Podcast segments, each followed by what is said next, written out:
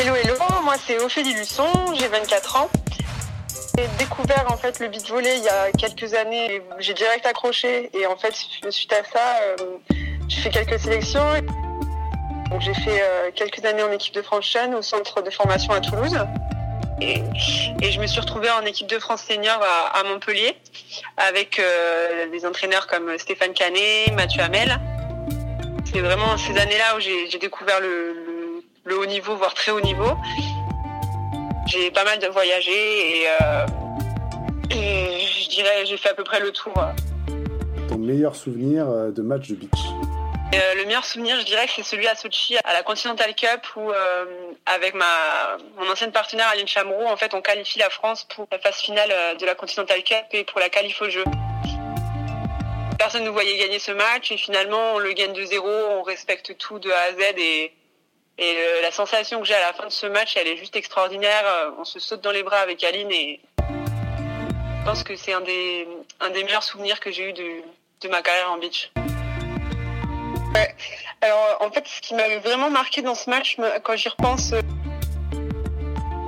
je, je connaissais absolument pas le score. J'étais absolument dans le moment présent et, et j'avançais point par point. Et du coup, j'avais pas, euh, j'avais pas cette, enfin, je pensais pas à la pression que je pouvais avoir sur mes épaules. En fait, je pensais juste à, marquer le, prochain point et ce point-là, il fallait que je fasse ça et m'appliquer en fait sur chaque contact, chaque chaque action de jeu et avoir la bonne communication avec ma partenaire. Et c'est à ce moment-là où je me suis aussi rendu compte que qu'il y avait une sorte de, de, fusion avec ma partenaire parce que on, on ressent les on ressent les je dirais les sensations les sentiments de, de son partenaire à ce moment-là et et du coup on sait exactement comment agir avec cette personne.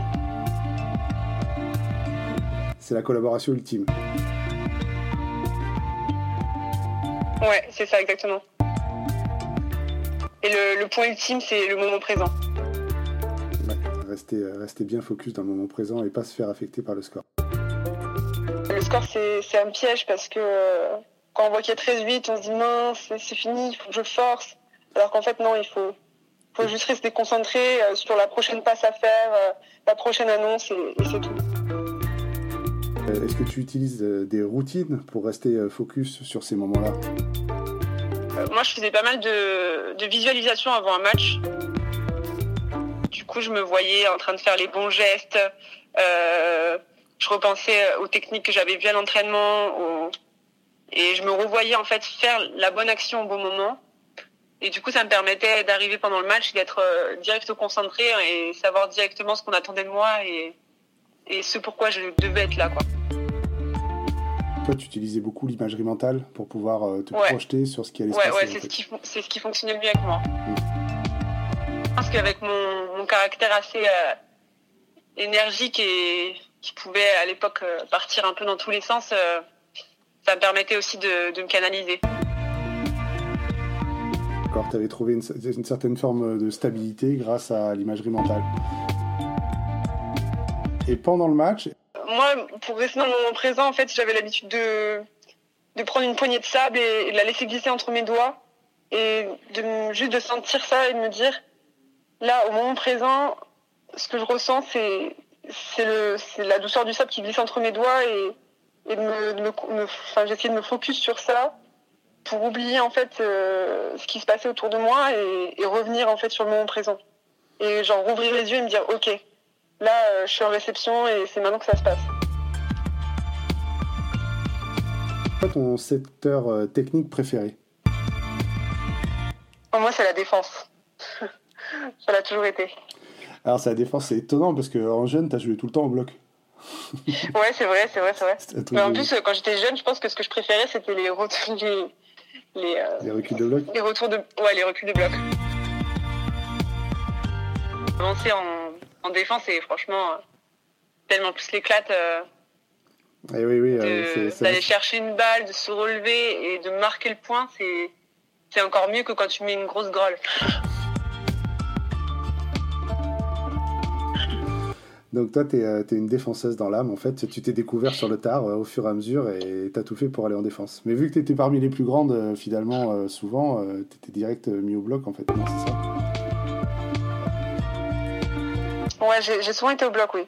Après, j'ai fait quand même la suite de ma carrière en, en, senior en défense. Mhm. Et je pense que enfin, la, meilleure partie de ma carrière, d'ailleurs, euh, elle s'est faite en défense. Après, oui, aujourd'hui, euh, malheureusement, je ne retrouve pas de partenaires euh, qui ont le niveau pour être au bloc. Du coup, c'est moi qui y après, ça me va aussi. Hein. Mais le top, c'est la défense. L'affirmation de soi, c'est la manière dont tu te présentes aux autres, comment tu t'exprimes, comment tu te ressens dans un match. Voilà, donc euh, l'idée en fait, ce serait d'essayer de, voir euh, toi justement comment tu t'affirmes dans un match. Tu es en position de leader affectif, c'est-à-dire que tu es capable de parler à ta partenaire et de la booster positivement. Et quand tu es en déficit d'affirmation de toi, c'est-à-dire que tu, euh, bah, ton entourage te décrédibilise et tu sens que tu perds confiance. Est-ce que tu pourrais avoir deux exemples vécus? Je dirais déjà quand quand on gagne, en fait, vu que c'est un, un, sport où en fait on joue à deux, mais malgré tout, on est vraiment tout seul sur le terrain. Du coup, l'affirmation de soi, en fait, elle se fait, euh, elle se fait forcément à un moment ou à un autre parce qu'on n'a pas le choix, en fait. Parce que quand on est, euh, quand on gagne, bah, du coup, euh, c'est vraiment grâce à nous. Donc, on se sent le, le meilleur du monde. tout est beau, tout est rose. les sensations, en fait, quand après une victoire, elles sont tellement fortes qu'on a même tendance à, laisser partir ses, sentiments, ses sensations. Par contre, quand on perd, au contraire, en fait, euh, on va voir euh, le monde entier qui s'effondre et on va être obligé de se remettre en question sans arrêt. Donc, euh, il faut réussir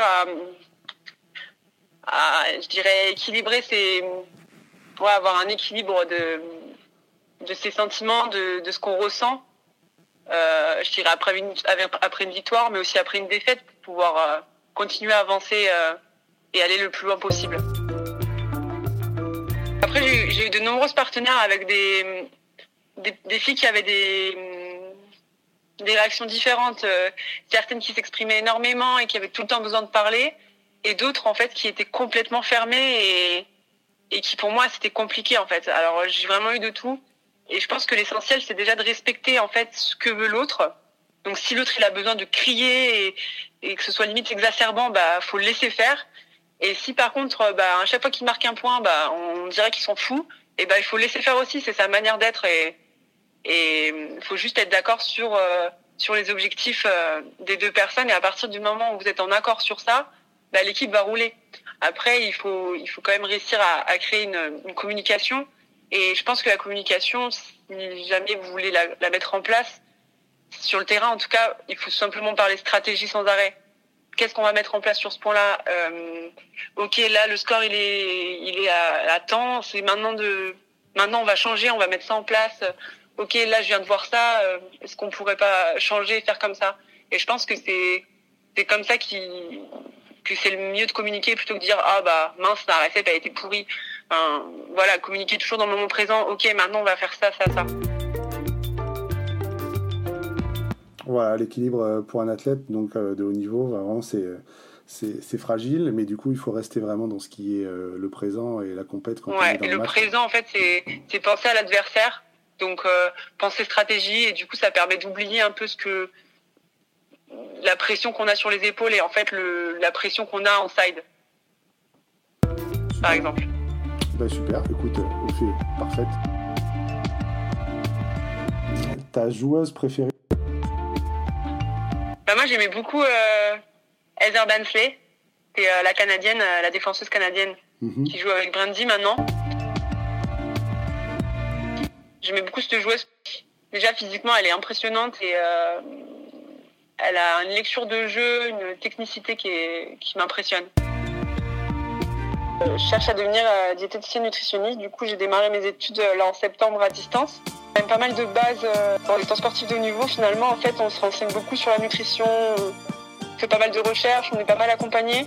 C'est hyper essentiel à à la vie de, de sportif pendant l'entraînement, après l'entraînement, enfin savoir quoi manger pendant et après les compètes. Enfin, mes études sont vraiment passionnantes. si jamais vous avez des questions sur la nutrition, sur quoi manger avant ou après les compètes, bah écoutez, vous n'hésitez pas. vous demandez à Stéphane mon numéro de téléphone et, et vous m'appelez ou vous me laissez un petit message et, je vous répondrai.